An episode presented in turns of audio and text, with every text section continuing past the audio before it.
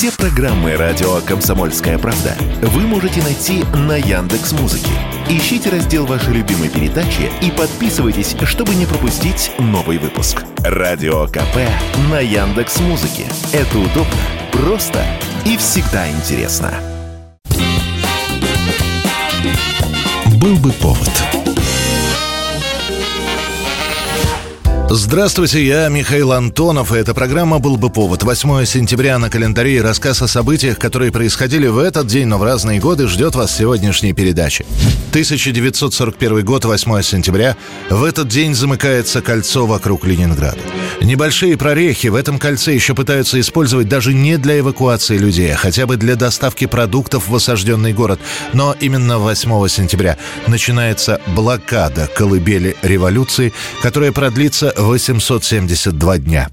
Почти полторы тысячи танков, 12 тысяч орудий штурмовали, бомбили и обстреливали укрепления, созданные ленинградцами и войсками Ленинградского фронта. Летом 41-го шла эвакуация из Ленинграда. В другие города отправляют людей и учреждения. Отправлена в Сибирь коллекция Эрмитажа. Из более чем 400 школ новый учебный год в Ленинграде начинают всего 100. Начинают говорить о введении пайков, но они появятся только в середине осени, а пока у магазинов очереди. Стараются купить побольше крупы, сахара, чая, но уже введены ограничения не более кило в руки. Уже через несколько дней в магазинах будет пусто. Раскуплено практически все, от соли и спичек до сухих концентратов. Уже в октябре с наступлением первых холодов начинаются перебои с топливом. К тому же город постоянно обстреливают. К тому времени школьников переведут на домашнее обучение, а немногочисленные заводы перейдут на круглосуточную работу. Трудно даже представить. Здесь тысячи тонн муки, крупы, сахара, а там... Еще страшнее, если пойдет Волхов. Тут и Ладожская трасса не поможет. Придется все уничтожать своими руками, чтобы немцам не попало. Попытки прорыва блокады Ленинграда будут предприниматься на протяжении 41-го, 42-го, 43-го годов. И лишь в 44-м город будет освобожден, а с большой земли пойдут продукты в необходимом количестве. 1962 год, 8 сентября, и снова гордость за советское кино. После успеха фильма «Летят журавли», который получил главный приз Канского фестиваля, теперь очередь за фестивалем в Венеции. Именно в этот день главная награда итальянского кинофорума «Золотой лев Святого Марка» достается картине из Советского Союза. Это фильм Андрея Тарковского «Иваново детство». Сюжет очень простой. Мать и сестра Ивана погибли, а сам он, 13-летний мальчишка оказался в партизанском отряде. Сами партизаны хотят отправить Ивана в тыл, но тот отказывается и вместе со всеми ходит в разведку и стоит в патрулях. Просто история подростка, оказавшегося на войне. Так как же это, а, товарищ подполковник? Он говорит, меня в тыл оформляют. Он говорит, ваш приказ Суворовск. Это что, правда, да? Для Андрея Тарковского это первая полнометражная работа, да и то доставшаяся ему по неволе. Экранизацию повести, которая так и называлась «Иван», сначала доверили режиссеру Эдуарду Абалову. Однако, посмотрев черновой вариант картины, художественный совет Мосфильма считает работу неудовлетворительной, а материалы непригодными для показа. Затраты спишут в убыток, а сценарий картины на какое-то время отправят на полку. В этот момент появляется новая когорта режиссеров которые только-только выпустились из ВГИКа. Каждый из них уже снял свою дебютную короткометражку, и одна из них «Мальчик и голубь» приглянулась руководству студии. Именно так режиссер «Мальчика и голубя» Андрей Тарковский становится режиссером Иванова детства. Он берет на главную роль подростка, которого уже снимал в своей короткометражке, Колю Бурляева. Подбирает натуру и тут же приступает к съемкам. Ляхова Мороза убили. Я же знаю, потому что они большие. А я всюду пройду. И один, я вы же знаете. Нет у меня никого. Ну, хватит, хватит, Ванюха, кончать с этим надо. Решено. Поражает скорость, с которой действует Тарковский. То, что некоторые снимают неделю, молодой режиссер делает за один день. В итоге экономия по фильму составит почти 24 тысячи рублей.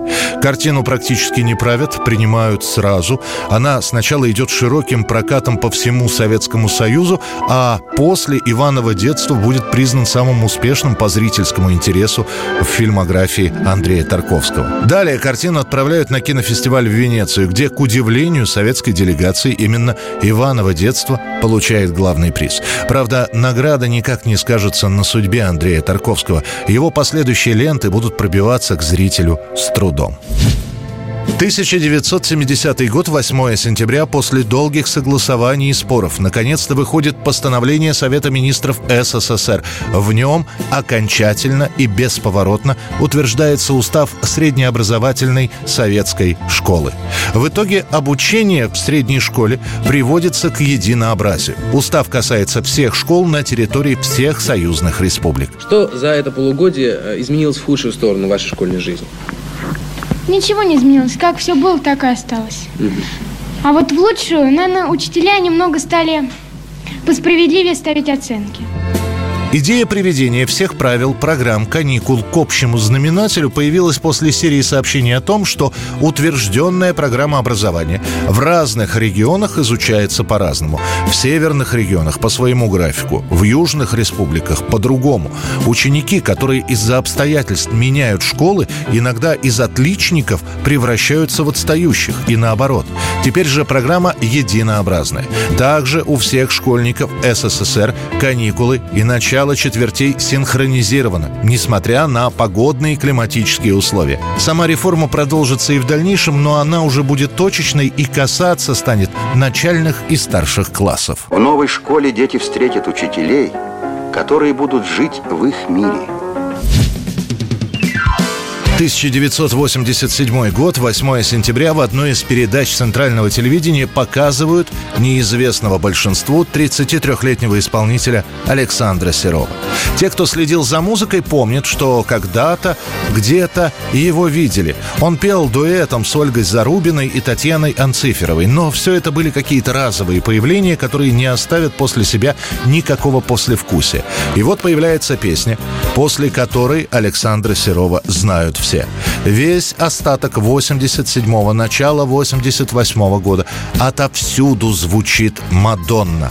Написанная Игорем Крутым, композиция моментально становится популярной. Казалось бы, обычная песня, но главное даже не она, а певец. Такого советская эстрада, ну, за исключением Валерия Леонтьева, еще не видела. Длинноволосый, с голосом а-ля Том Джонс, с закатанными рукавами, в кожаной куртке, да еще и играющий на саксофоне саксофоне Александр Серов моментально из никому неизвестного музыканта становится популярным на всю страну. Снова дождь рисует мне на заплаканном окне Твой печальный силуэт,